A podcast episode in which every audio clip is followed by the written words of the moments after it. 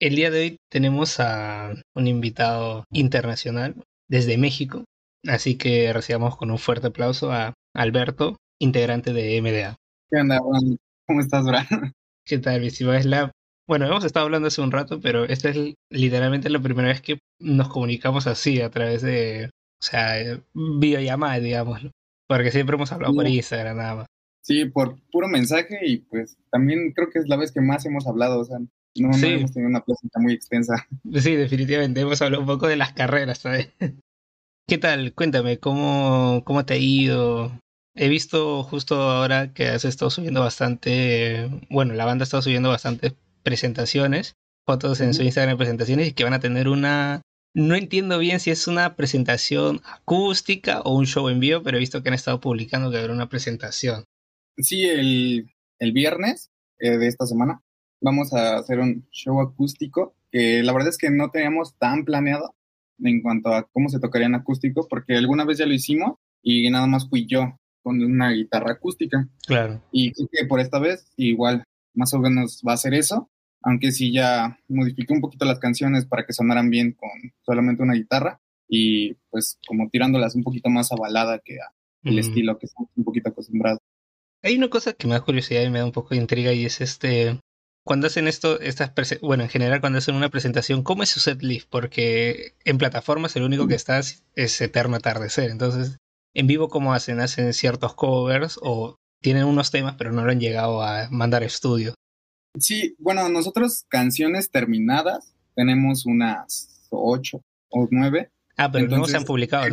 no, solamente tenemos publicado una, que es la de Eterno Atardecer que te enseñamos y las demás pues todavía se estaban trabajando y se estaban acabando de pulir y justo se está acabando de mezclar la siguiente que vamos a sacar en, en unos dos, bueno, en este año sale esa, en un par de meses. Entonces, este, los set no, no tocamos covers, la mayoría de veces solamente es canciones originales, porque es como un poquito el giro que le queríamos dar a la banda, porque, o sea, no queríamos como enfocarnos en estar sacando covers, y invertir mucho tiempo en eso y más como darle a la parte de la composición y pues acabar de afinar esas canciones de los detallitos, arreglos y esas cosas. Entonces, las presentaciones son solamente con eso. Y para los que no sepan, ¿qué significa MDA? Ah, MDA es un derivado del MDMA, del éxtasis. es, este, es una droga. Una droga recreativa y adictiva como la mayoría. Ya, entonces proviene de ahí o sea, estuvimos como peloteando la idea porque en un principio la banda se iba a llamar White Spike, que es un tipo de tiburón, que es como punta blanca. De hecho, creo que no se lo hemos contado a nadie, pero por ahí tenemos un grupo que se llama White Spike.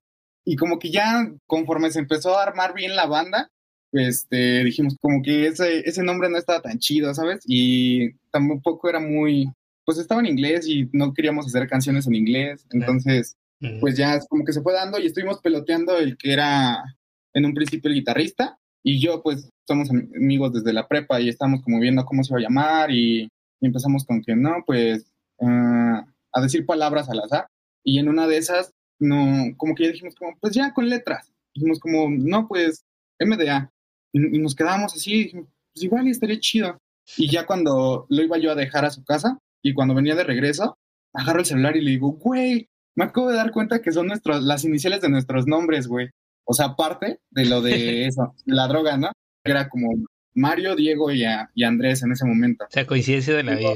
Sí, o sea, se dio, no, no nos habíamos dado cuenta. Y, y pues ya, o sea, como que nos quedamos con, pues sí me da, está chido, está simple. Y ya luego fue como, pero no, pues no se puede llamar así como por los nombres.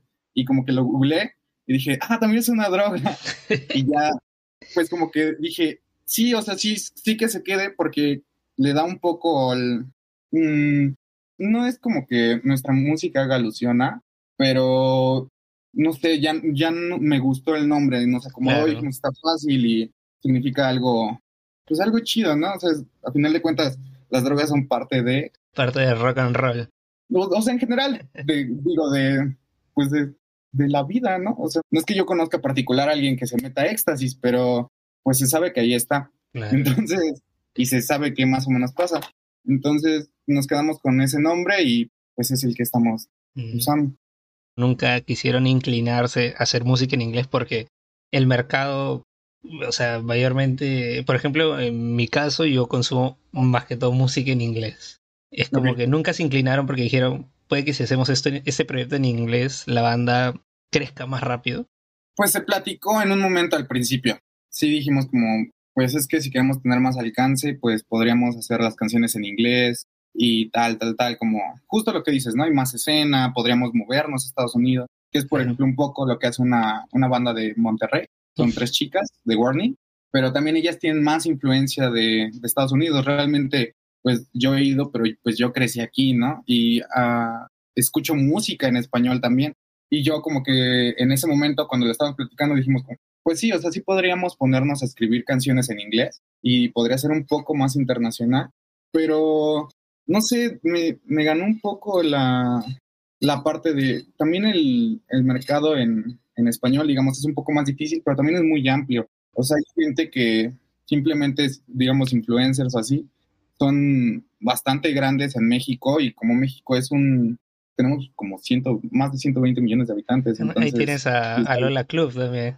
Ajá, o sea, puedes sin problemas como que tal vez no sobresalir internacionalmente, pero... Sí ser reconocidos nacionalmente. Pero sí, o sea, sí puedes estar como dentro de tu nicho. Y a mí me gustaba esa idea, o sea, me gusta escribir en español. Siento que pues como es mi lengua materna, también me es más fácil expresar lo que, lo que estoy pensando en, en, español y estar seguro de que lo estoy diciendo y estoy reflejando la intención que quiero reflejar. Es cierto. Y, eh, además, es bien sabido que es más fácil componer a veces en inglés porque hay palabras más cortas. Sí, la fonética es un poco más fácil en, en inglés. ¿Y este proyecto de MDA es tu primer proyecto o ya habías tenido anteriormente otros proyectos? Digamos que más formal, sí, porque en la secundaria y eso, pues llegué a tener como bandas que duraban un mes o se quedaban en el, hay que tener una banda. o que nos juntábamos un amigo y yo, es como, ah, hay que hacer una banda y bla, bla, bla, pero nunca se concretaba nada. Y en este proyecto sí fue como, no, es que ya, ya quiero ponerme a hacer música, ¿no? Ya no quiero solo tocar canciones de alguien más, ya quiero meterme más en, en esta parte de la composición. Y en un principio empecé yo solo y después hablé con el bajista, con Diego, y él alguna vez tocó guitarra, de que unos meses, y yo le dije como, oye, pues es que ya a empezar a hacer canciones, pues no sé, me, no sé cómo hacer una banda, ¿no? O sea, no sé cómo a quién hablar, tal, tal, tal, y estuvimos platicando, y me dijo, pues yo antes tocaba, y le dije, pues, pero la neta me gustaría más que tocaras el bajo, ¿no? Porque, pues, esa parte, cuando lo llevemos en vivo, pues una guitarra y un bajo ya se complementa un poquito más y ya ponemos una pista de batería. Y al mes ya se había comprado el bajo y ya estaba tomando clases y ya estaba súper metido. Y fue así como... El más emocionado. Sí, o sea, movió muchas cosas. Entonces ya dijimos como, bueno, que sí, sí, sí se puede hacer, ¿no? Y primero le hablamos a un amigo y igual tocaba muy poquito y ensayamos un par de veces y así, y ya me dijo después como, pues la neta no, no, no creo que yo vaya para este lado, ¿no? O sea, está chido como los ensayos y pensar que estoy en una banda, pero pues no, yo no me veo formalizando esto, ¿no? Y me acordé de un amigo en la preparatoria que él empezó a tocar ahí y le gustaba mucho y se quería dedicar a la música y nos habíamos perdido el rastro un rato y le mandé mensaje como, oye, pues este, estoy empezando a hacer rolas, bla, bla, bla. Y igual nos llamamos, hicimos videollamada, le enseñé, en ese momento tenía una canción o dos. Y ya me dijo como, pues va, hay que vernos para ensayar y ya vamos viendo cómo, cómo le hacemos, ¿no? Y fue de, va. Entonces de ahí poco a poquito empezó a, a tomar forma y a la vez no era tan serio porque nos veíamos, pero medio ensayábamos, medio no hacíamos nada, medio tal, tal, hasta que ya fue como, pues hay que grabar una canción, ya, ya hay que hacerla. Y de ahí se empezó a poner serio el asunto, como que ya los tres era de, pues sí, a esto nos queremos dedicar. En ese momento que ustedes graban el primer single, que es Eterno Atardecer, estás tú, Diego, y ¿cómo se llama el otro chico? Andrés. Y, y ahora tú justo último me contaste que ya solo quedaban, eh, bueno, Diego y ¿Qué pasó? Sí, bueno, Andrés igual tenía un proyecto, él tiene sus canciones, es, es muy bueno componiendo también, pero su estilo es un poquito más eh, enfocado al grunge, combinado con otras cosas, y él sí quería hacer música en inglés. Entonces, pues ya en, empezó a tomar rumbo en su, en su, en su proyecto. ¿Pero proyecto solista o con otra banda? ¿sí?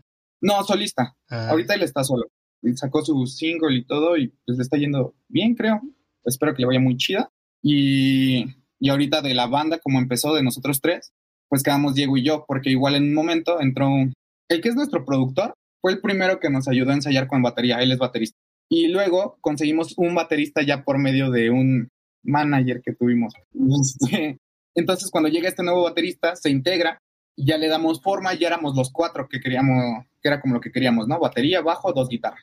Y ya después también, pues el problema de los bateristas, ¿no? Que tienen como muchos proyectos y también estaba en uno que iba más en serio. Por lo mismo que te digo que estamos en esa etapa de sí nos vemos para ensayar, pero a la vez no ensayamos y no vamos a tener No eran tan constantes. Y pues también le vio más seriedad al otro y también pues es, es, un buen proyecto. Entonces nos dijo como, pues no es nada contra ustedes, ni bla, bla, bla, solamente es porque también me agrada más ese estilo, ¿no? Y se movió para, con esa banda. Y ahorita, o sea, no tenemos baterista ni el otro guitarrista. Y entonces el productor otra vez entró de baterista con nosotros. Y la verdad es que mucho es que nos estamos aplicando porque también él es como más constante, pues tiene una visión ya de productor, como de no ensayar, vamos a tiempo, tal, tal, tal. Nos ha estado ayudando mucho el ya ensayar y tal, se nota en nuestro, nosotros lo sentimos en nuestros shows. Ya es como, mm, de repente decir así como de, ah, ya se perdió ese güey, ah, ya me perdí yo. Y ya, ya sentí que ya nos salimos de tiempo, o no nos dábamos cuenta nosotros. Y, es, y el productor nos decía, es que van tocando así de rápido y de repente le bajan para acá y luego otra vez así de rápido, luego vuelven a bajar y entonces no son constantes en, hasta en la canción, ¿no? Y ahorita siento que se está acomodando eso. Y igual una amiga del bajista, está, estamos viendo si se integra a la banda. Son sus primeros ensayos y sea, de la alineación original ya solamente quedas Diego y tú. Y... Sí, o sea, al final de cuentas siempre somos, hemos sido los que tienen más como ganas de estar en este proyecto. Solo tenemos este proyecto nosotros dos y tenemos muy buena sinergia. O sea, genuinamente él y yo sí somos los que más le metemos en cuanto a equipo, a querer este, a pagar las, las grabaciones, a ver cómo vamos a hacer marketing, a ver todo eso, es Diego y yo en, mm. gran sustancia. Ahorita que se está integrando el productor, pues también la verdad es que en cuanto a batería y eso, no tenía necesidad de él y pues nos aporta en dinero y eso para comprar cosas para, pues justo y nos presta el equipo para la, ahora que fue el cumpleaños al que fuimos, pues él nos prestó el, el equipo de audio y pues sí, la neta es que se ha portado muy chido. O sea, por tu parte, porque obviamente como Diego no está acá, no puede decir mucho, pero por tu parte, ¿cuáles fueron tus influencias para este proyecto? Pues... o sea, sé que puede haber muchas, pero quizás las que más se te vengan a la mente. No, o sea, es que más bien es, es gracioso, porque yo, yo pensaba hacer como hard rock. O sea, ese ah, era mi influencia en un principio. Como Pierce the Veil, o como Falling in Reverse, un poquito más a pop punk me, así como un poquito a Blink 182, Zoom 41, uh, también me gustaba Three Days Grace y como que era un poquito de quiero hacer rock pesado, pero pues la verdad es que a la hora de empezar a componer, pues solamente era como ciertos recursos de punk y más bien es, o sea, no, no llega a sonar a eso. Porque ahorita tú me dices tus influencias y como que yo digo, no lo veo mucho. no, no, no suena a eso. Pero por, por, eso digo que más que pensar así como, ah, tengo un montón de influencias y se ven súper claras, no, más bien era como, creo que mi influencia fue el, el guitarrazo a distorsión y una voz melódica. O sea, eso era como a mi influencia, lo que me dejaba tanto Blink 182, un 41, que tocan con una guitarra muy distorsionada y riffs. Y para mí, o sea, de mis bandas favoritas de toda la vida siempre ha sido Metallica. Entonces, lo mío es los riffs. Yo hago la rítmica y hago riffs. O sea, eso es como normalmente mis aportes a las canciones. y de Diego, Diego le gusta un poquito más lo, lo groove. Eh, bueno, sí, o sea, no quiero hablar por él, pero sí tiene otro tipo de influencias y creo que eso ha enriquecido mucho ya a la hora de hacer las canciones. Y en Eterno Atardecer, uh, la influencia de Andrés, como que nos decían, es que suena mucho la canción a que combinaron Panda y a Caifanes. Y mm. entonces, como que era ese choque, su guitarra sonaba a Caifanes, la mía sonaba a Pon y mi voz igual sonaba melódica, no, no, no es tan, pues no sé, como que sí trato de cuidar que suene una voz bonita, por así decir. Justo ahora que mencionas a Pan, cuando me pasaste tu single, al, ese mismo día yo se lo compartí a una amiga y le dije, escucha, está, está chévere. Me dijo, se parece a Panda, me. Sí, es que es como nuestra referencia acá de... Digo, bueno, puede ser, pero yo no lo veo tanto a Panda, porque Y de hecho es como un chiste entre nosotros que dicen que todo, todo lo que hago suena como panda, pero pues es porque también es la, es la referencia de, de lo que conocemos como pong en español. Ah, Y la verdad es que pues llegaron a un lugar lejos, se posicionaron chido. O sea, sí es una influencia a la hora de cómo se puede hacer en, en, en español y en México, ¿sabes? Sí. Pero no es, es- no es la mayor influencia de, de ninguno de nosotros. Y para ti, ¿cuál dirías que es tus influencias que te inspiraron a hacer música o a tener tu banda? Es que yo creo que yo mucho de la historia era con, como con James Hetfield. Eh, de hecho, mi, mi, mi primer guitarra buena que me compré, una Explorer, que es con la que, con la que grabé Eterno. Y no sé, la verdad es que también, digo, en cuanto a eso, pues también Dave Mustaine, como que son ese tipo de personas que yo idolatraba Eh, mucho de, de joven. O sea, eres como que de, de rock clásico, por así decirlo. Lo, ahora, Sí, lo que ahora la gente llama de manera errónea rock clásico. Sí, o sea, era como de, a mí me gustaba la historia, por ejemplo, también la parte del, del black metal en Noruega, Noruega Uf, pues era, su historia, que- la historia es bastante interesante.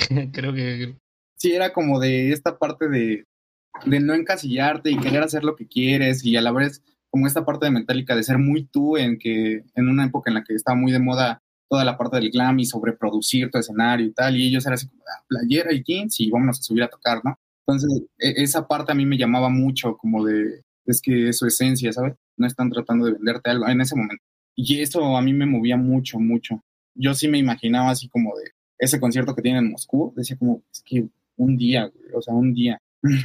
Entonces, sí, yo creo que a mí cuando yo pensé en ser músico, de mis primeras influencias, pues fueron ellos. O sea, es una de las primeras bandas que has escuchado. Yo creo que de metal sí fue la primera. La primera canción que escuché creo que fue Battery o Disposable Heroes. No sé, fue, fue alguna del Master Puppet. Y yo como que de ahí quedé de, verga, ¿qué es esto? O sea, ¿se puede hacer esto con una guitarra? Porque pues conocía las canciones que le gustaban a mis papás. Y o sea, Entonces- antes de Metallica, ¿cuál era la noción que tú tenías de música? No sé si lo conozcas, aquí en México, es, o sea, es muy, muy grande en, en la industria, es Alex Sinte, el, Eh, ¿conoces a familia Peluche? ¿Ya? él hizo la canción del intro, o sea, es como una de sus canciones. Tiene muchas, pero porque era muy, muy, muy sonado en ese momento, tenía muy buenas canciones. Y yo me acuerdo que había una canción que no recuerdo cómo se llama, pero a mí me gustaba mucho cantarla con mi mamá porque era como una voz de hombre y una voz de mujer, y la cantábamos mucho. Y eran parte de mis influencias en ese momento. A mi papá le gustaba mucho Pedro Infante, a Vicente Fernández, a Luis Miguel. Y ya después tengo una escuela. tía que le gusta mucho. Sí, The Beatles. A mi abuelo le gustan mucho los Doors. Entonces de ahí poco a poquito como que me fui metiendo. Y ya hasta que lo extrapolé a empezar a escuchar metal y sí. Casi parecía lo mío. O sea, en mi caso era como que mi mamá escuchaba cumbia, salsa, merengue. Mm, Sí, Y- mucha salsa, muchas cumbias. Y a mí me gustaba, porque incluso escuchaba Mar Anthony, Mar Anthony, Chayanne, Ujú. o sea, así. Nombres Sí, sí, sí. este, más masivos que te puedo decir, porque si te digo nombres de mi país, probablemente no los conozco. Pero de ahí Pues, mi papá fue el que me mostró a mí el rock. Él le gustaba Maná, eh, Héroes del Silencio, y luego pues Metallica. YouTube, Guns N' Roses, Aerosmith. Yo sí. creo que lo primero que escuché, que no era ya música de mis papás, tengo un primo que tenía un disco de tatú. Mm, Y de las primeras canciones que así que escuché dije, wow, ¿qué es esto? Fue la de All the Things She Said. Y de ahí como que poco a poquito se fue dando. Entonces ya empecé como a, a ver sus discos y pues tenía uno de Panda, tenía uno de Queen. Y luego ya cuando descubrí YouTube, empecé a buscar y justo lo primero que encontré fue Metallica. Y de ahí fue Guns N' Roses. Luego escuché Kiss, pero no me encantaba porque era como muy leve. Luego ya empecé a escuchar como The Sí. Big Four. Entonces ya, Antra. Suele pasar, suele pasar. Por ejemplo, o sea, yo venía de eso, de esa música de, de mi mamá cumbia, salsa, mi papá un poco de rock y yo luego, no sé, pues, o sea, como que me desvié un poco y lo primero que yo escuché que fue mis propios gustos musicales, que a mí me empezó a vacilar el pop rock. Y yo siempre lo he dicho abiertamente, mi primera banda favorita fueron los Jonas Brothers. Y yo escuchaba los Jonas y ya luego cuando entré a secundaria mi amigo me hizo escuchar Fall Out Boy. Y yo dije, Ah, sí, cierto. No, sí, de mis mayores influencias fue Fall Out Boy. O sea, en un principio yo quería hacer algo como Dance Dance y la de I Don't Care. Ah, yo, lo, yo el primer tema que escuché fue I Don't Care y yo dije, wow, y, me, y siempre me vaciló la actitud de Pete Wentz, así súper rockstar, súper malo, entonces decía que chévere. Y yo ya ahí mismo me fui desenvolviendo y recuerdo que la primera banda ya sí que yo dije, wow, me pegué fue con Slipknot. Sí. Ya de ahí no solté Slipknot por años, incluso me llegué a tatuar su logo, pues, entonces ya. Incluso tuve una banda, ya también hace muchos años en secundaria, que la llamé Till We Die, o sea, yo propuse el nombre, pero mis amigos les vaciló y era un nombre de una canción de Slipknot.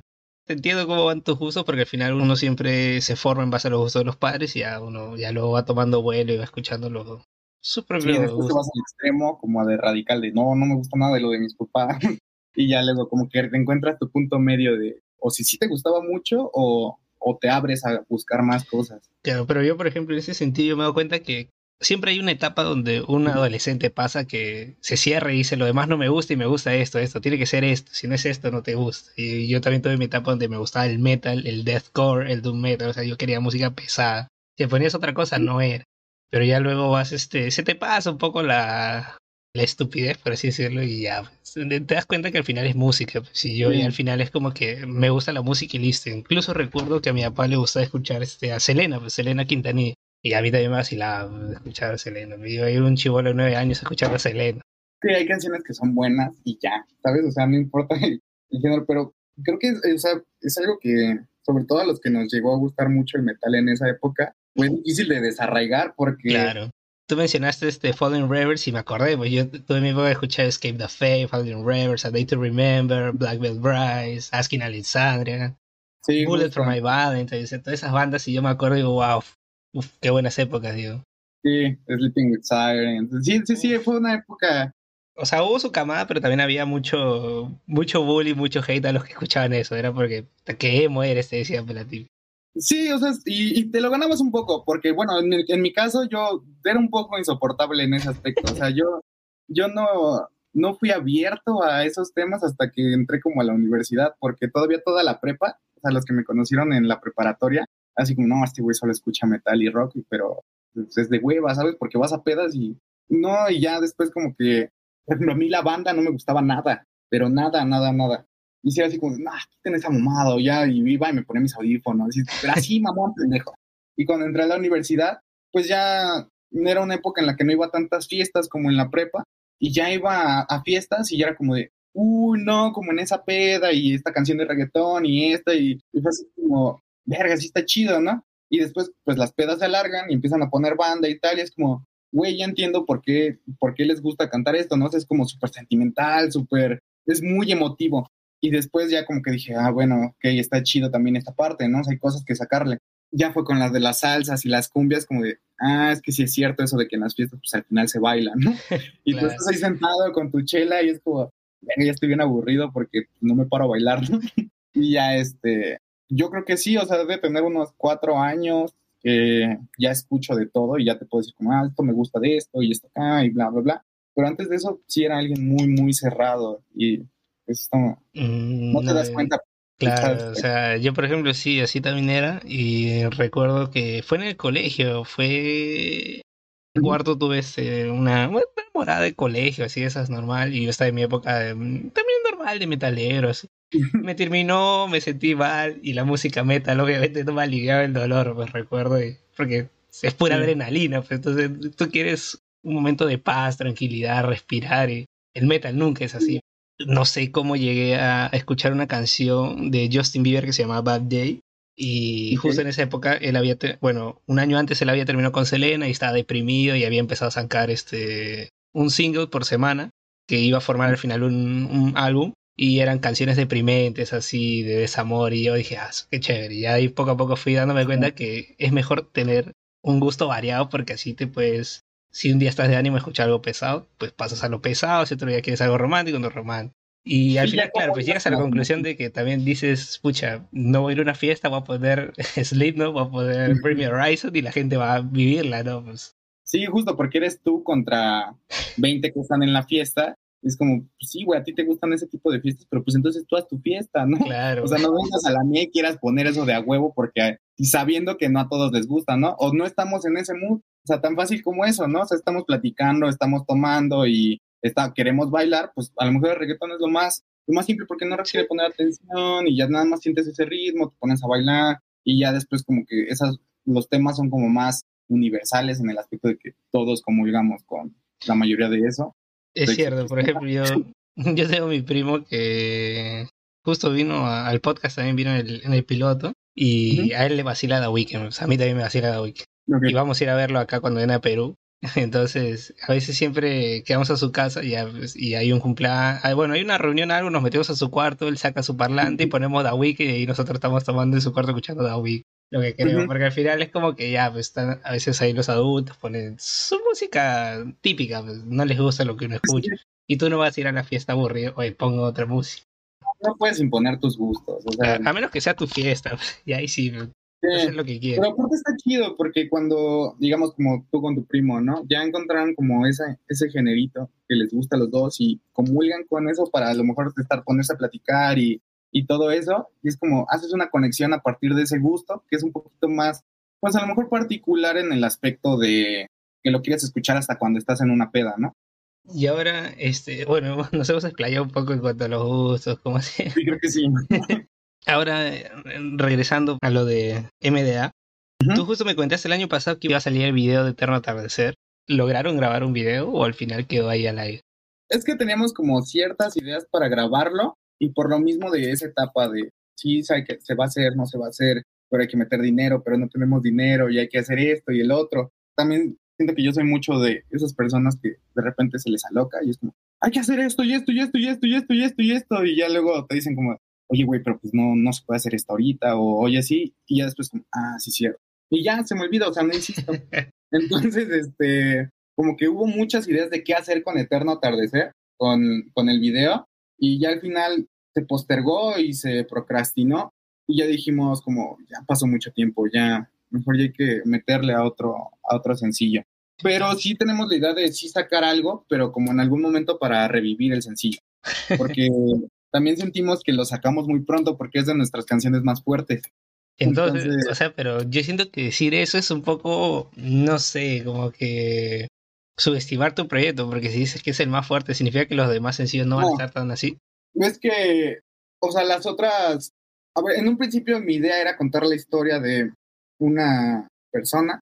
O sea, como que hacer un álbum conceptual. Ajá, caer en una depresión y llevarlo hasta la parte del suicidio. Entonces, las otras canciones eso me interesa. más este, tétricas, entonces esa era como la más feliz, por así decirlo, que la verdad no está tampoco tan feliz y ya le pones la atención.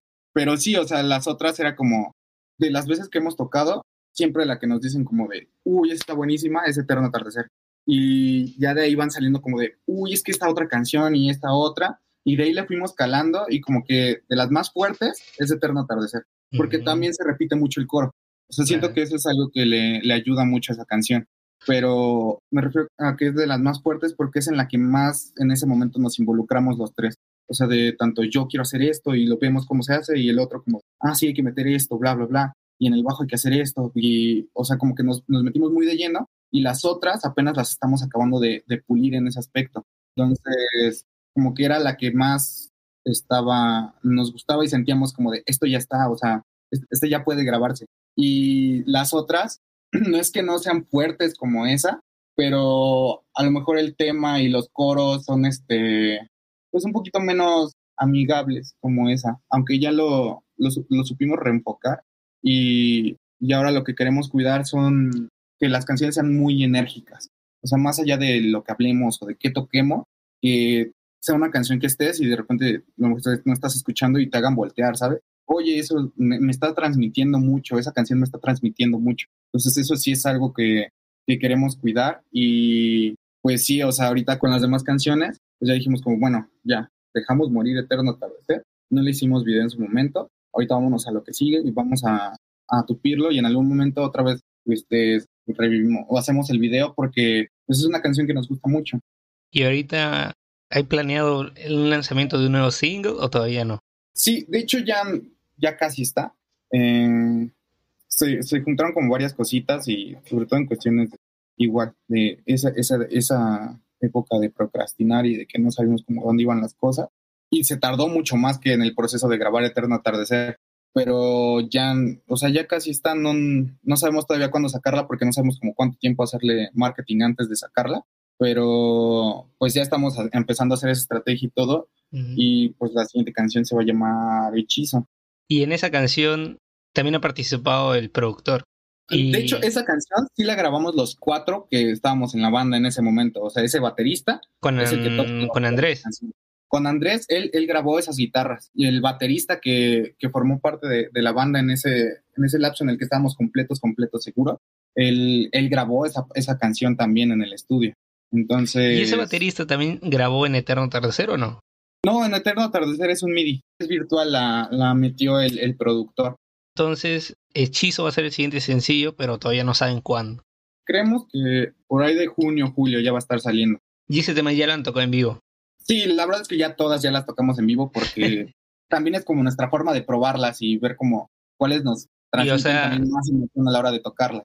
Y obviamente apartando Eterno Tercer, que algunos le han dicho que es su tema favorito, que es el tema más fuerte, que otro tema les han dicho que así, al mismo nivel de Eterno Tercer tenemos una, eh, o sea, hechizo yo creo que es como también de las que está al nivel, porque igual como que cambiamos un poco la estructura de cómo las estamos haciendo de verso, coro, verso, coro. O sea, metimos intro, verso, verso, coro, solo, coro, coro. Y también es, esa es como de las otras que, si no como, esa está muy chida. Tenemos otra que se llama Control, que esa es muy de nuestras favoritas para tocar. O sea, de Diego, mía y el baterista también dice como, está muy chida porque es muy enérgica. O sea, es así, es este. Luego, luego lo, nos da así como ganas de, es así de estar haciendo headbanging y querer así romper algo. Y entonces, es, es, así es como también de las que hicimos, como, está muy cabrona.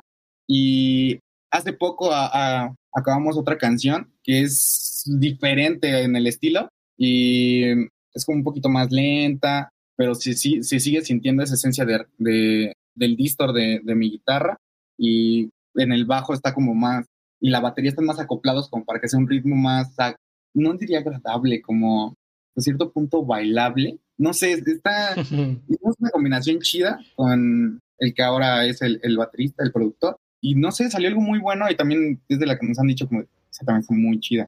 Es que sentimos que, no sé, la neta, es como un papá con sus hijos, ¿no? No te vas a decir como, no, el chile este sí está bien pendejo. Aunque a mí personalmente tengo una que hice a, una prima que falleció y también es de mis favoritas y también es muy emotiva, pero... ¿Y esa también la han cantado en vivo todavía? Sí, la, la he tocado un par de veces. Una vez en un show no, no completábamos del tiempo con las otras canciones y fue como, pues, ni pedo, ¿no? Hay que tocarla. con eso ya acomodamos. Y esa vez la toqué, pero, o sea, por ejemplo, esa está con pura acústica. Mm. Y esa vez llevaba la guitarra eléctrica y la toqué con esa y en el otro show acústica la toqué también.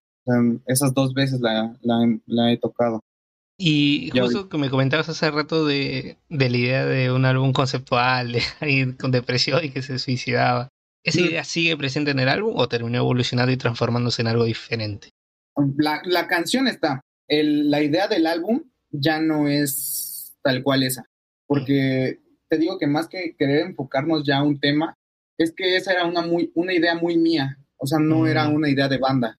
Entonces, ahorita estamos explorando el que, pues, el bajista, como también qué ideas tiene, hacia dónde lo quiere llevar, y a él, por ejemplo, le gusta más lo explosivo o, o lo bailable, más que lo melancólico, que es como a lo que yo me estaba apegando mucho.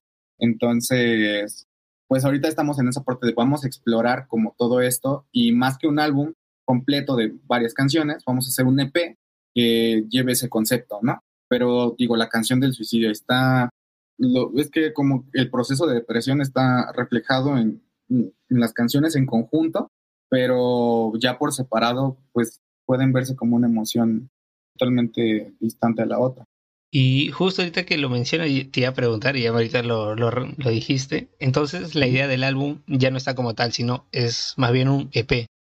Sí, porque por lo mismo, como queremos explorar nuevas cosas, no queremos como enfocarnos en, ah, pues un álbum lleva tiempo y lleva, o sea, más si lo quieres hacer conceptual, claro. que hacer el primer álbum conceptual, pues también aventarte algo muy, o que o sale muy bien o sale muy mal.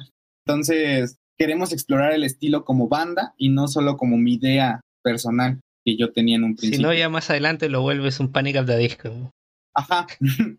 pero, pero sí, o sea, ahorita la idea del álbum es como explorar lo que nos gusta y ver hacia a dónde llega. O sea, realmente lo, lo que tenemos como esencia ahorita que queremos cuidar solamente es esa parte de que sean muy emotivas. O sea, que te lleven a querer saltar o querer llorar o querer este, bailar o querer, o si te vas a poner caliente, te pongas caliente, si te quieres encabronar, encabrones, pero, o sea, sea lo que sea, pero que sean canciones enérgicas, o sea, que neta no sea así como de, canción X, ¿no?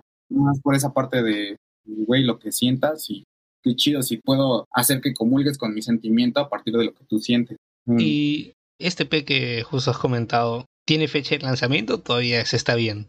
Pues se está viendo en el aspecto de no sabemos bien qué canciones vamos a meter ya ahí, hasta qué punto vamos a sacar sencillos para hacer crecer como en seguidores y escuchas y todo. O sea, tenemos la idea de sacar algunos sencillos este año todavía, aparte del de hechizo, y, y, tal vez el próximo año ya, ya centrarnos en sacar un EP. Pues estamos estudiando, entonces como que meterle así el dinero ya de, madrazo está, está un poquito.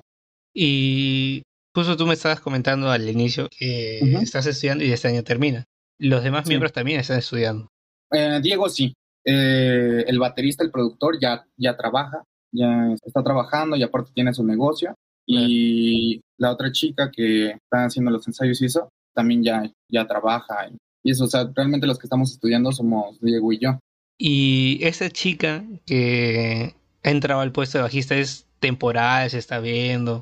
Pues eh, sí, estamos viendo ahorita. Realmente ella está sacando las canciones, vamos a ver si nos acoplamos y si todo sale bien, pues se queda y si no, pues seguimos buscando. O sea, no, por esa parte, ahorita estamos abiertos a que si ella se compromete y ella quiere todo eso, pues sí se queda, ¿sabes? Pero um, todavía esa parte no, no sabemos cómo la vamos a manejar. O sea, realmente no planeamos en base a, a eso, sino solamente a Diego y yo. O sea, sabemos que Diego y yo nos vamos a quedar y realmente de los que nos podemos apoyar bien, bien, que digamos, cuento con esto, es con él y conmigo. Tampoco están pensando buscar un baterista. Mm, no, la verdad es que nosotros estamos muy contentos con Mau y pues depende completamente de él si se quiere pegar más a la parte de la producción o si sí se quiere quedar tocando con nosotros, pero nosotros encantados de la vida. Entonces, este año todavía va a haber más singles, o sea, va a salir Hechizo, tú me dices entre junio, julio, por ahí. Y después de eso va a haber más singles. Y esos singles... Sí, pensamos sacar otro en noviembre tal vez control o no, todavía no sabemos. Pero sí, o sea, sí pensamos sacar otro por noviembre o por octubre. Y esos singles que van a salir, contando Eterno Atardecer, ¿va a ser parte del EP o van a ser temas nuevos en el EP? ¿O no lo han pensado todavía? Lo hemos pensado, pero todavía no decidimos nada. O sea, no sabemos si como tal ocupar esos sencillos y solamente meter uno nuevo o completamente meter las otras canciones que no tenemos grabadas en, en, esa, en esa parte del EP. Pero sí todavía no está decidida. Después del EP, ¿han pensado en un álbum o no tienen idea todavía el álbum y quieren seguir con EPs? Pues nos gustaría sacar ese EP y sacar otra vez un rato sencillo. Y ya que tengamos como una idea clara de cómo suena MDA, ya no solamente desde una idea principal que teníamos, sino ya una más madura, ya sacar un álbum. Pero sí, o sea, lo tenemos pensado que el siguiente año un EP tal vez un sencillo y para el 2025 ya sacar un álbum. Y pues eso es un poco las ideas, ¿no? Porque si igual se nos aloca y es como, no, ya el siguiente año un álbum, chingo madre. ¿Y en qué ciudad están? Somos de Ciudad de México. Bueno, de justo al ladito de Ciudad de México, en el Estado de México, hay una, colonia que se llama Nezahualcóyotl.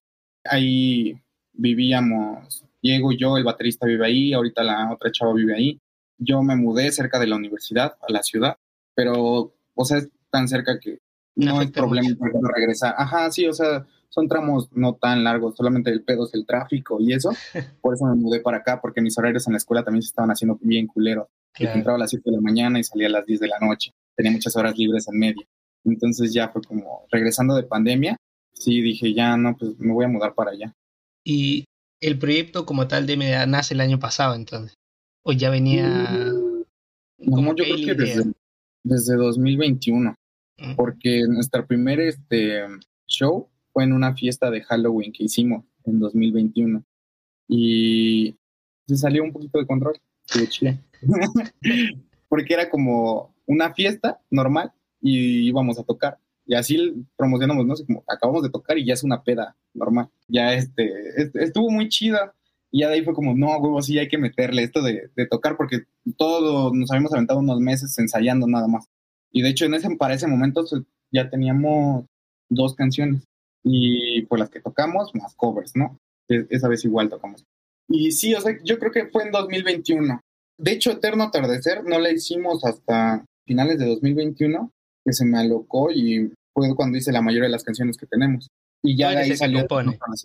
Ajá, hasta ahorita sí. El, ahorita ya este Diego trae muchos riffs en el bajo y ya empezamos a maquetear también sus ideas. Pero sí, la mayoría de las que ahorita tenemos, pues en un principio partió de, de mi idea, pero no, no se cimentaba nada hasta que se llevaba a la banda. Pero sí, la- las letras y eso, como tal las progresiones, pues sí, soy, soy yo el que las hace ahor- ahorita. Ahorita las he hecho yo, pero queremos como que ya encontrar un sonido grupal, Mm. no nada más a lo que yo llevo. Me llama la atención su logo. El logo que tiene que es. Ese es un carnero Ahí de está. chivo. No se me había olvidado el nombre del animal, que es el cráneo, nada más. Yo me Cuando tú me mandaste la canción y luego ya busqué a la banda, vi esto y dije, wow, esta foto es super deathcore. Y no suenan death. ¿De dónde sale Sí. ese carnero? La verdad es que yo ten- tengo un trauma ahí con los carneros. Cansado. Pero por ahí hay uno colgado. Este, ya lo Pero vi, no- lo vi, en la esquina. ajá. Entonces es más como un. Un gusto personal. Ajá. Más que porque signifique algo, yo así como de, ah, es que se ve bien chingón. sí partió de ahí hacer el logo, porque de hecho nada más como que busca así de imágenes libres, grande de carnero. Y ya busqué ese y dije, como, ah, este está chido. Y los demás miembros no te dijeron nada, normal. Sí, o sea, ya hasta después como que me dijeron, güey, eso está muy metal, no, o Súper. sea, somos cosas, Yo, yo lo Mucho estaban de deathcore. ajá, sí, y yo así como de, ah, pero está chido, ¿no? Y como, ya que se quede ya la verga. Pero, y no hemos pensado como sacar otro logo, la neta es que no sé si ya nos estamos acostumbrando, Diego y yo, pero, pues no sé, o sea, nació simplemente de un gusto, así como de, "Mm, se ve chido. Incluso tú entras a, o sea, en su página de Facebook y es como que ahí está la, la foto del carnero MDA y arriba una foto de ustedes con el atardecer, todo así. Yo digo, qué gran Ajá, contraste. fue en la sesión de fotos de Sí. cuando fuimos a hacer lo de Eterna Atardecer. Y yo, wow, qué contraste. Sí, Eh. pero justo fue como, pues güey, o sea, vamos a ser nosotros, ¿sabes? O sea, Claro, claro. ya la mierda. Al final es lo, como lo de- importante es que a uno le guste y listo. Ajá, sí, o sea, sí nos han dicho así como de, ah, no mames, pensé que iban a tocar metal y pues no. Apenas si llega a, a rock punk esto, ¿no? O a punk alternativo. Pero es como, sí, pero X está chido, me, me gusta.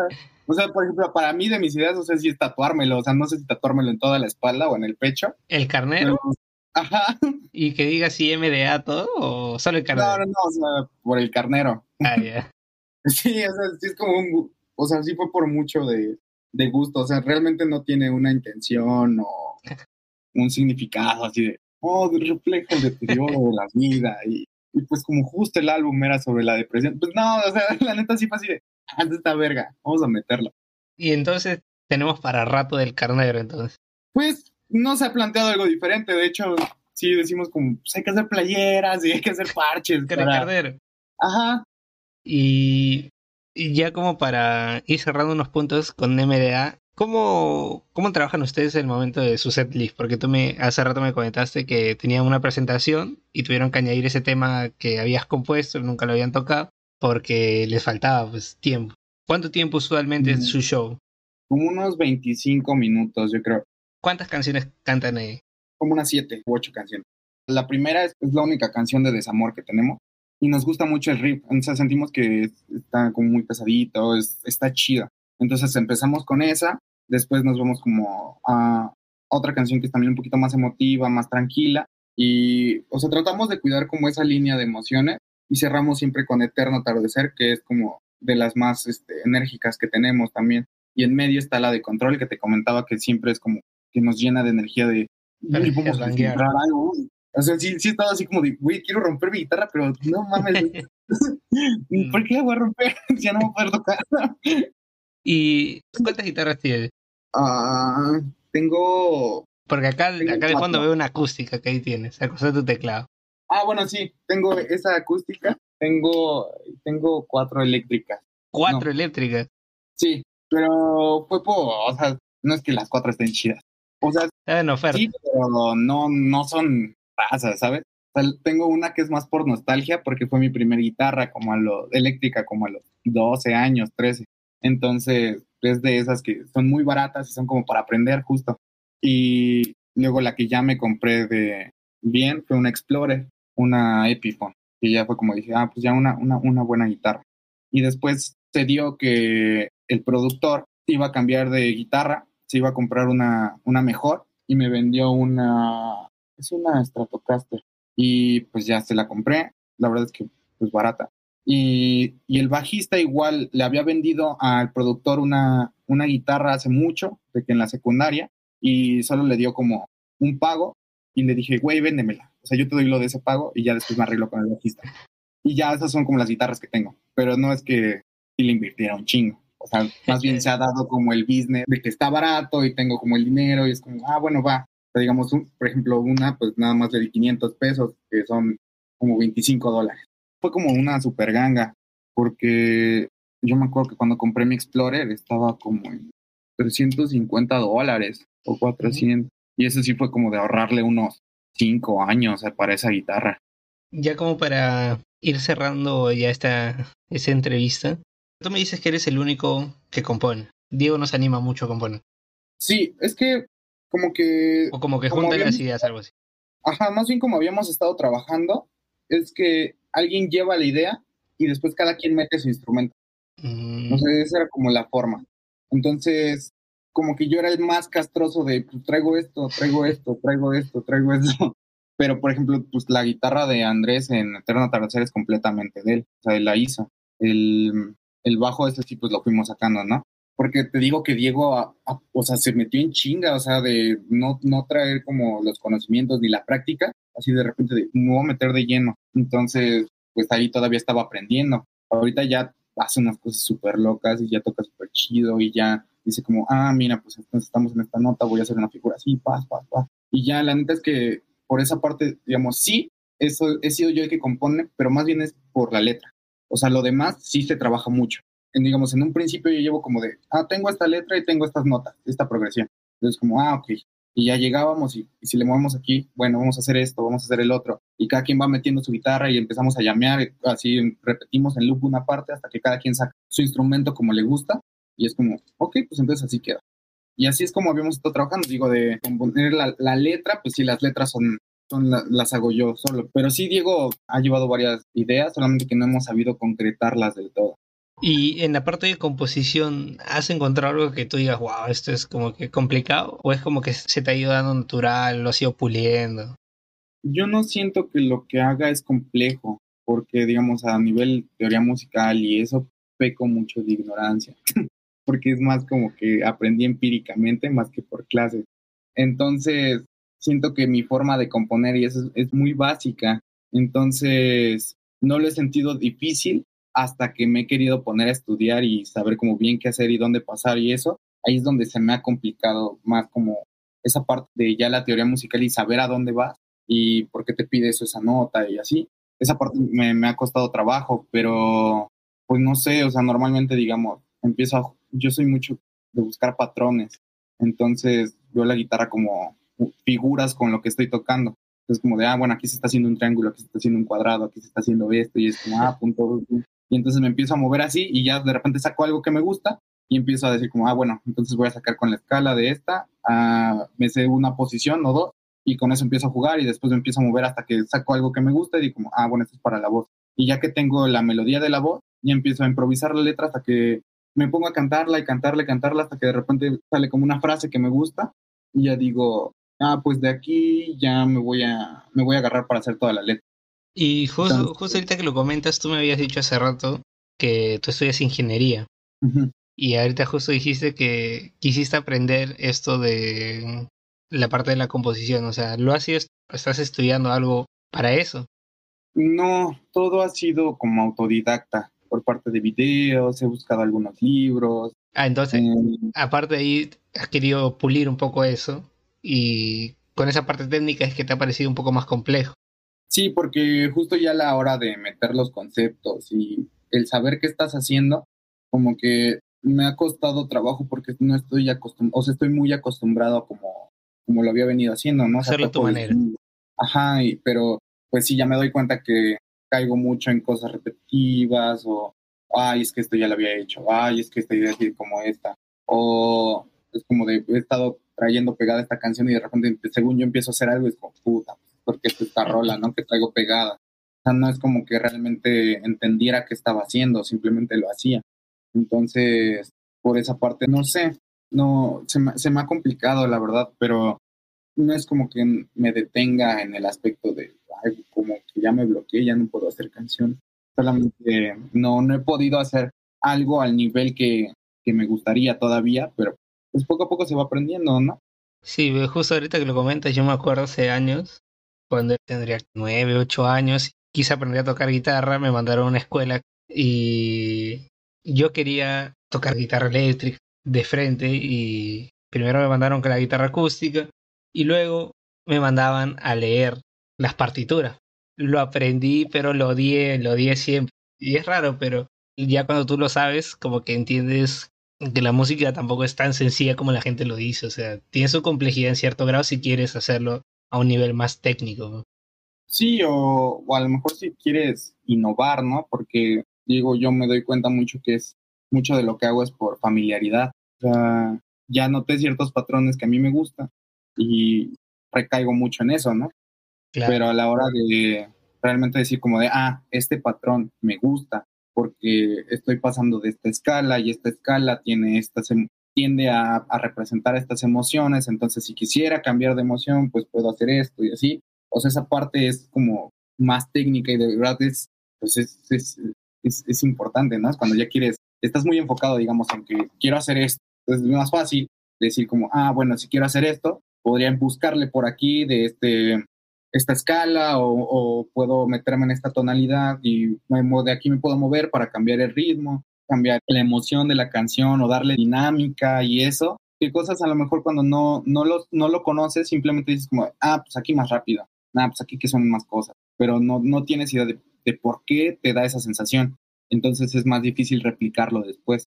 Por ejemplo, yo, como te comento, o sea, terminé aprendiendo a leer eso, lo odié, creo que en mi vida nunca lo he usado, pero lo más gracioso es que aprendí a leer las partituras, pero nunca aprendí a tocar guitarra.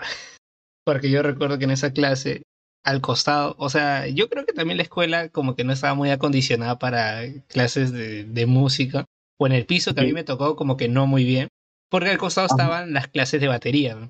Y si tú no mm. tienes un cuarto bien acondicionado, la batería se va a escuchar afuera. Y yo, por ejemplo, yo aprendí a tocar la batería, pero de manera autodidacta, o sea, nadie me enseñó, yo aprendí a tocar así, listo, y yo siempre lo digo, es gracioso. Yo cuando tocaba, iba a las clases de guitarra, yo con mis lapiceros para, así, pues tocando la carpeta, y el profesor decía, ese baterista se ha confundido de clase, y yo, ya.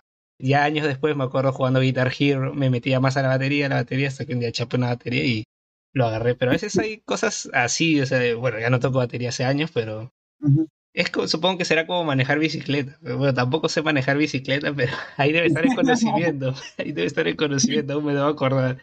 Pero, he escuchado que ya que aprendes no se olvida.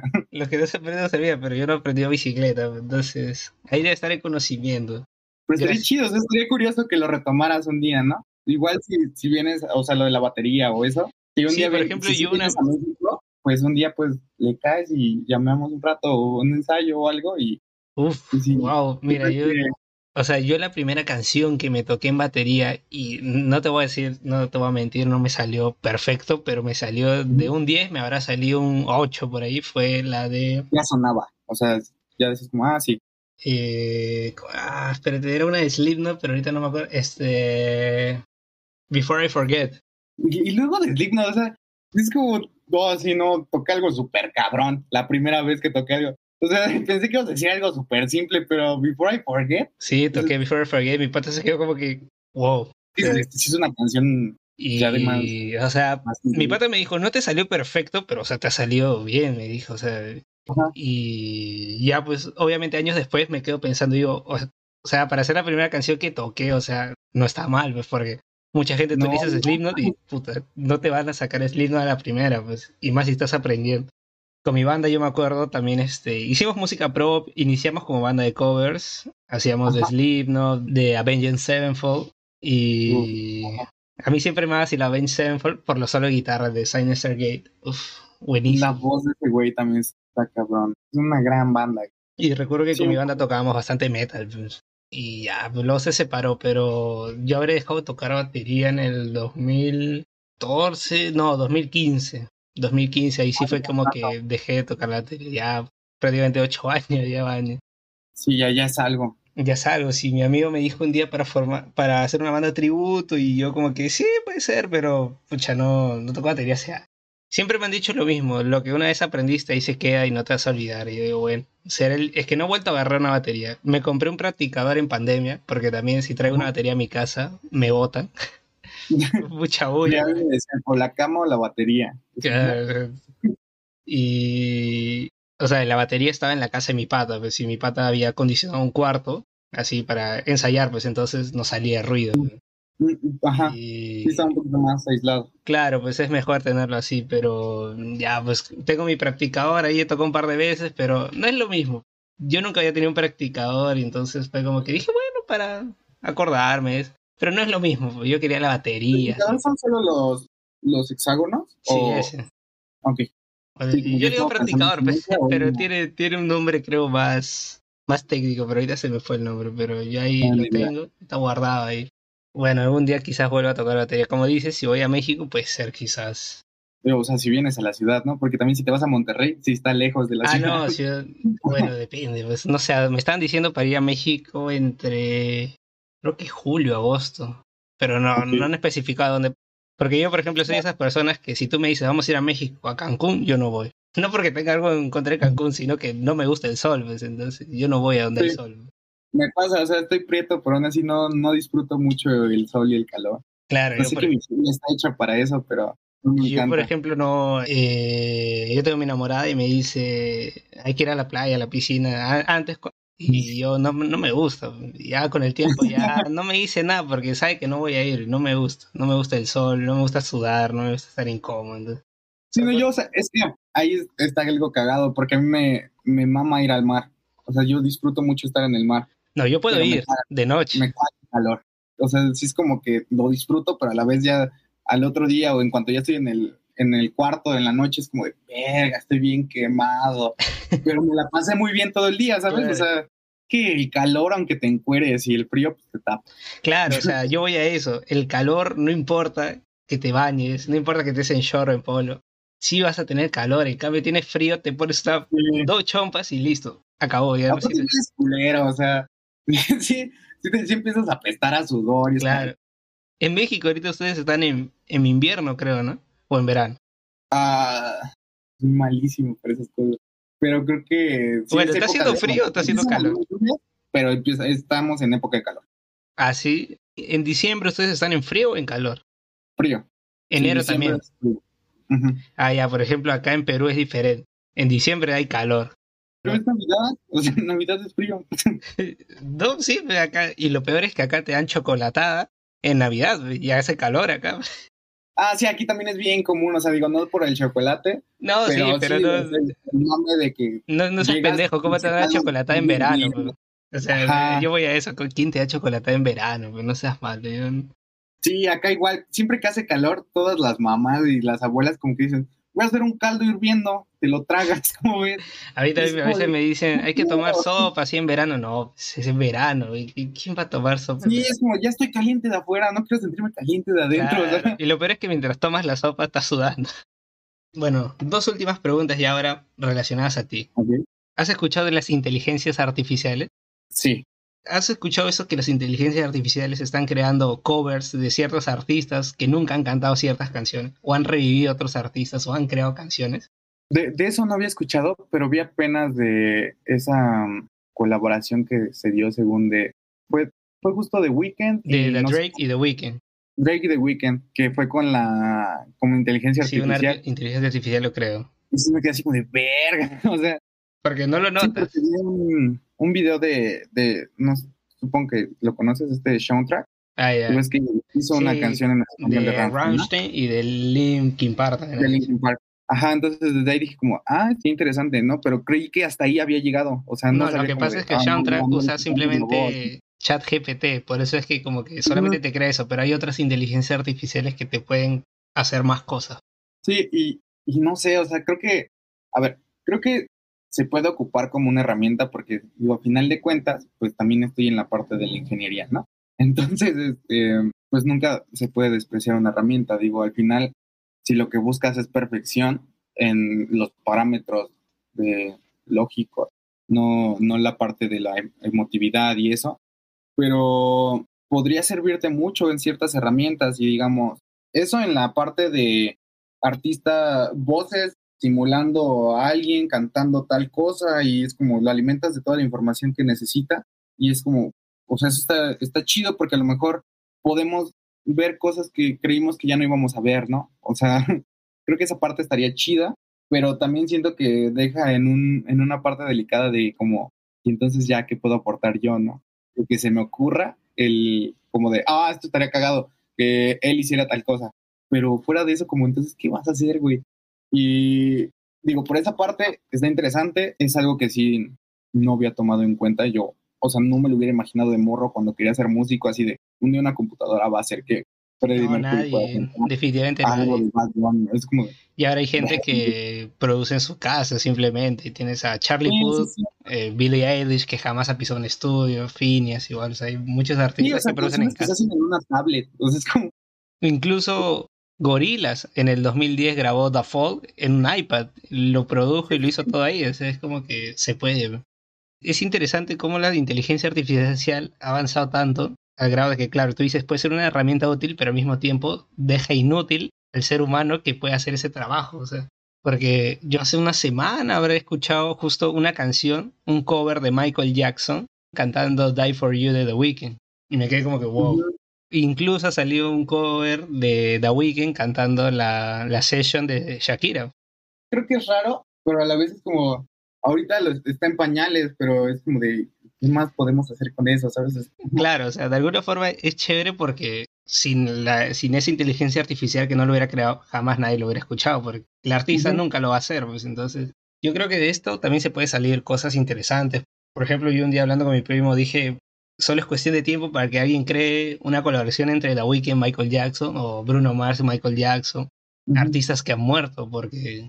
Y es sí, posible, o por ejemplo, digamos, no sé, yo quiero colaborar con tal persona, ¿no? Pero pues no se va a dar, ¿sabes? O sea, no hay manera de que se dé, pero a lo mejor lo hago con la inteligencia artificial y digo, es que esto suena muy cabrón, o sea, si lo, si lo escucha este güey, va a decir como, pues hay que hacerlo, ¿no? O sea, creo que por esa parte sería un gran approach, ya llegar con una idea de decir, mira, podría sonar así y se escucha muy chido, quieres intentar, a que quieras convencer desde el, ah, pues estaría chido que te montaras aquí y hicieras algo así. Creo que podría servir, digamos, tratando de buscarle algo como herramienta, esa parte siento que estaría chida, pero a la vez es como de algún pasado de verga que diga, no, pues ya no te ocupo a ti, no, no voy a ocupar la inteligencia artificial. Como tú mismo has dicho, está en pañales ahorita, es ver hasta dónde llega. Como última pregunta, quiero que me digas tus tres bandas o artistas favoritos, puede ser de toda la vida, de este momento, y una canción de cada de esos artistas. Verga, soy malísimo. El primero que se te venga a la mente. A ver, ahorita está muy de moda Peso Pluma y le he escuchado mucho.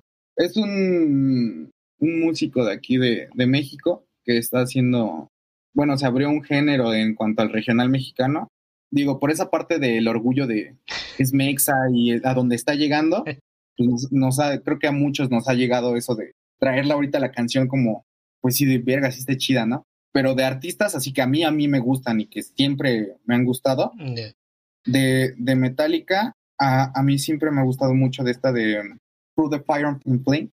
De Fall Out Boy siempre me ha gustado mucho la de Thanks for the Memory. Siempre, siempre, esa canción siempre me ha gustado. Blink 182, la de The Adam Song. Entonces te quedas Ah. con Metallica, Fall Out Boy. Metallica, Y Blink. Fall Out Boy y Blink. Sí, como que relacionado así con lo que me comentaste hace rato de tus influencias también. Ah, sí, sí, pues sí. O sea, como que ahí tú dices, ah, bueno, de acá es donde sale un poco ese sonido. El- sí, porque digamos, de gustos ahorita pasajeros, pues sí es como más cosas de, de lo que está sonando. Lo que está Pero de. Ajá.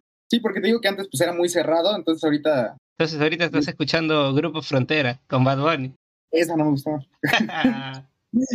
Pues sí, esa no, esa no me gustó. Pero te digo, o sea, siento que esta parte que se está haciendo gracias a, a- a ese género, a, como a la cultura mexa, pues podría abrirnos muchas puertas, como no solo a la parte de música, sino que ya vol- seamos como un volteados a ver como países, más allá de lo que se conoce, ¿no? De cosas buenas y malas. este, pero, pero sí, o sea, como que ahorita esa parte del nacionalismo es, es- o sea, está muy chida, porque justo comulga mucho con lo que yo quería en un principio, ¿no? De, no, voy a hacerlo en español porque pues yo hablo español y Claro. tal, y, Las raíces. y, ajá, y me vale verga que yo sea moreno, o sea, es como, no, no me va a limitar así de, no, es que no, mi banda nunca va a crecer porque no tengo ojos verdes y soy, y soy Claro. güero, cosa que el, el guitarrista sí era, ¿no? Pero sí es como de, güey, o sea, esto soy, ¿sabes? O sea, no, no tengo por qué limitarme a partir de lo que ya soy, creyendo que alguien más lo me va a limitar. Claro. Mm, Entonces, por esa parte, creo que ahorita todo lo que, que está de moda en México me, me ha gustado mucho, pero más que nada por esa parte. O sea, de- me da gusto. Esa parte como en el nacionalismo. Es interesante, justo lo que dice. Yo, mira, por ejemplo, el año pasado, no, el año antepasado, en 2021, yo vi un artista, no sé si lo manjarás, Zetangana. Ujú. Yo a Zetangana lo manjo desde hace años. Y me Sí, acuerdo que lo había dejado de escuchar, pero nunca me había escuchado un disco completo de él, solo me había escuchado singles sueltos. Y no sé por qué eh, me apareció el álbum, ya había salido el álbum del madrileño, Y nunca lo había escuchado y hasta que un día dije, ah, voy a escucharlo, lo escuché y dije, "Uf, qué discazo, dije, qué discazo. O sea, había artistas que estaban ahí que ni conocía. Bueno, había nombres que obviamente como Calamar o Marapol o Ed Maverick que manjaba, pero otros como que me quedé wow. Y es lo caso, o sea, esa fusión, porque, o sea, trajo mucha cultura, no solo de su país, sino de otros países y logró hacer una, una gran pieza.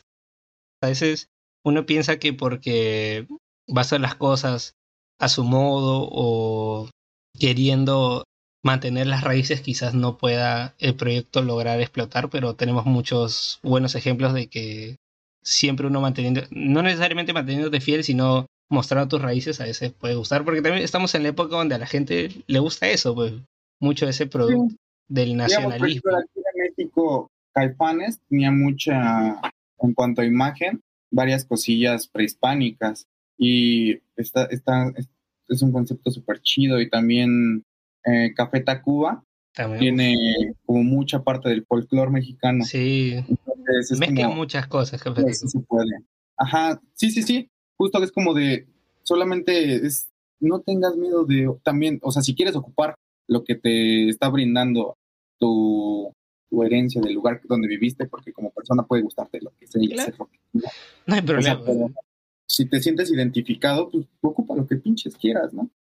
Bueno, mi estimado Alberto, gracias por estar hoy día acá. Yo pensé que iba a estar Diego, como te dije, lo había tenido planeado un poco diferente, pero a último momento tuve que correr y cambiarlo un poco, pero Y no una... una no, no hay problema, como te digo, espero que para junio, julio esté hechizo y poder traer ya a Diego también, y dices tú. Y Sí. bueno, si ya está también consolidada la, la chica que me dijiste que está ahorita creo de guitarrista, también. Sí, o sea, vamos a ver cómo se acomodan las cosas, pero Claro, sí, en pero- eso sí, ya va a estar hechizo. Hechizo Claro. ya va a estar afuera y pues cuando lo quieran escuchar, va a estar. Esperemos que Hechizo esté. De todos modos, yo ya en el canal y muchas historias les he recomendado este single que No, es. no sabes cómo te agradecimos. Neta, estábamos muy emocionados porque fue como de, uy, no se lo pedimos, o sea, solo... No, ¿Se o dio? no, y es que yo lo escuché y dije, wow, temazo, temazo, me gustó. Y como te dije, o sea, ese proyecto tiene futuro, así que para adelante. Y bueno, estimado, muchas gracias por haber tenido acá. Esta, No, bueno, gracias. Sí, de todos modos, este, ya le dices a Diego que cuando salga Hechizo, nuevamente quiero traerlo para que pueda haber una conversación, también saber un poco de su perspectiva de él. pues, que hoy día hemos hablado más contigo, Sí, sí, Pero muchas gracias. Este, te dejo a ti el micrófono para que despidas esta primera entrevista y el podcast también. Así que puedes decir lo que deseas. Mira, cuánta responsabilidad. no, pues, uh, o sea, me gustaría empezar con agradecer el espacio, por, porque también sé que le dedicaste tiempo a prepararlo y pues estás dedicando de tu tiempo y no, me, nos da mucho gusto que nos hayas considerado y pues neta y ojo que... que son la, bueno, no está Diego, pero son la primera banda en abriendo esta sección de entrevistas. O sea, es que neta, es, es, es un honor, es algo súper chido, o sea, neta, es de esas cosas que dices, güey, hice una canción y porque me gusta y de repente hay una persona en Perú que quiere hablar con nosotros y que nos dice que le gustó la canción y es como, güey, qué, qué cagado cómo puedes conectar con alguien, ¿no? Y... Y todo, y todo empezó literalmente por un mensaje de Instagram que me escribiste, o sea, sí, literalmente. Sí, porque, o sea, justo yo estaba como scrolleando en YouTube y vi uno de tus videos de Analizando A, y creo que fue justo el de Chris de Bale el que vi. Uf, el de Cadencia Evolución. Dije, ajá, y dije como, verga, o sea, es que este vato analiza bien chido, ¿no? O sea, como que ve el contexto completo y me gustó mucho cómo analizas, me, me eché otro video y luego veo otro y luego dije como, verga, es que tiene un chingo de vistas, pero, o sea, me gustaría hacerle llegar la canción porque me gustaría saber su opinión, ¿no? O sea, ya después de haberte escuchado cómo hablabas, cómo analizabas, cómo pensabas, que como de, si es una mierda, él sí me va a decir que es una mierda. y si, y no, si le gusta, ser esas personas que no, no te lo dicen por compromiso, porque no es lo mismo decirle a un desconocido, oye, me dices tu opinión de esta canción, a decirle a tu mamá, oye, ¿qué tal mi canción? Y es como, pues bien, hijo, chido. no te va a decir que es una mierda menos que te odie tu jefa, ¿no? Pero, o sea, sí fue muy loco y dije como, pues le voy a mandar un mensaje y ya empezamos a platicar tantito y luego de repente te digo bien las historias como de, escuchen esta banda, apenas me contactaron y fue como de, güey, ¿qué pedo? O sea, ¿cómo, ¿cómo, está pasando esto? ¿No? Estuvo súper chido, súper orgánico también. Y neta, muchas, muchas gracias por, por habernos considerado, por darte el tiempo y por, o sea, neta, no, no, no sabes lo mucho que, que valoro y que sé que Diego, cuando, en cuanto se lo cuente, lo va a valorar, el que digas, es que me quedé esperando el video, es que quería escuchar la canción, es como, no sentíamos, no, no sabíamos que había alguien que pensara eso, ¿sabes? Neta que creo que no, o sea, mis emociones estaban aquí, las no O sea, neta, no, no sabes lo, lo mucho que valoro esto y pues nada, sé que, o sea, lo vas a subir con podcast, lo vas a subir, sea lo que sea, neta, a quien le llegue, no, no conozco a profundidad, ¿verdad? O sea, no les puedo decir como, vamos desde morro. Yo sabía que este güey iba a ser una gran persona, pero lo, lo, lo que conozco de él, neta, qué bueno que lo conocí. Y la parte de, de, su creación de contenido y eso, se ve que le dedica el tiempo y, y, lo hace con gusto. Y creo que eso es algo que es, es invaluable. No sabes cómo, cómo se valora escuchar a alguien dando una opinión sincera de lo que sea, de lo que quiera hablar.